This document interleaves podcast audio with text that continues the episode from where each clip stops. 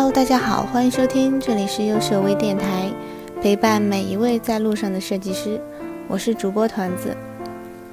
上周我应好友的邀请去了他的老家，那是一个山清水秀、美景如画的小山村，天是蓝的，水是清的，山是绿的，空气里飘荡的是草木的清香，这样的景致本该是人间常态。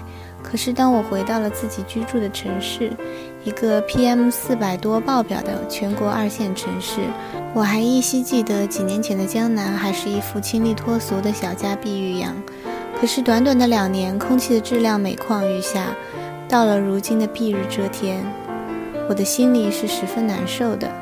我想，作为一个设计行业的从业者，我是否也应该有这样一份社会责任感？成为一个合格设计师的基础是活用各种工具，而要真正成为一个优秀的设计师，一份对社会的责任，一份对自然的责任，一份对这个世界的责任，我想应该是必不可少的。就拿前些日子设计出那本可以喝的书的 Teresa Dankovic 来说，虽然那本书仅仅只有二十六页，外形看起来也与别的书本无异。然而，这本书却被《时代》杂志评为2015年最棒的25个设计之一。那么，它有什么特别之处呢？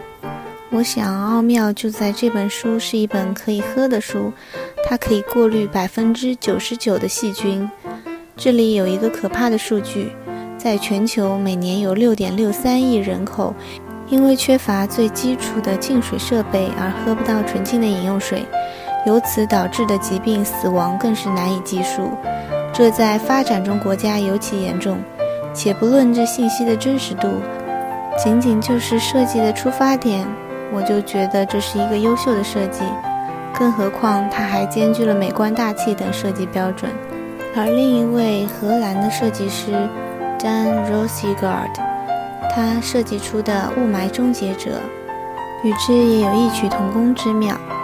这名1979年出生于荷兰的设计师，同时也是一名发明家。他利用人类、科技还有空间的关系做出的社群设计，闻名于全球。丹和他由设计师和工程师组成的团队，在位于荷兰和上海的工作室进行实验。几年前的丹来到北京，他却被这座文明古城严重的空气污染所震惊。于是他决心回到工作室和团队研究一个早在几年前就萌生的项目，利用离子净化技术制作一个可以净化整个城市空气的巨型吸尘器。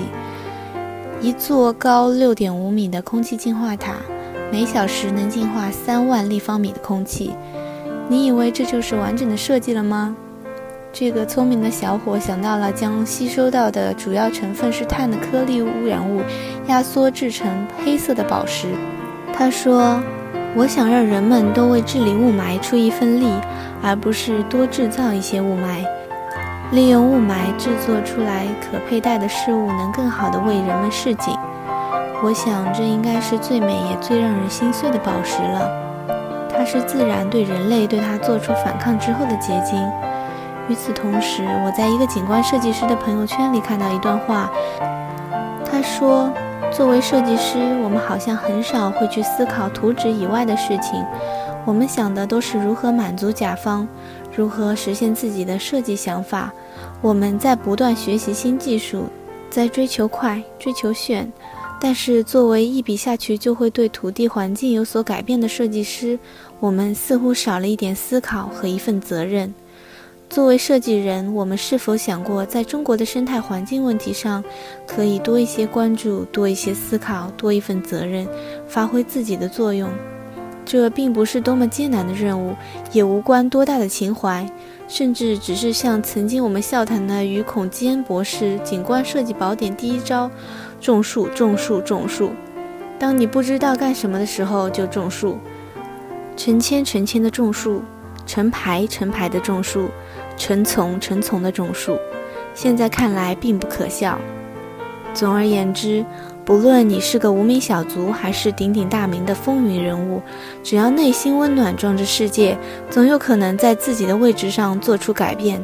特别是肩负着创新求变使命的设计师们，愿你们都能成为让世界变得更美好的人。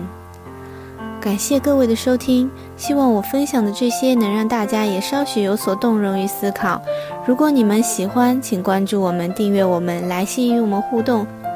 今天就到这里，我们下期见，拜拜。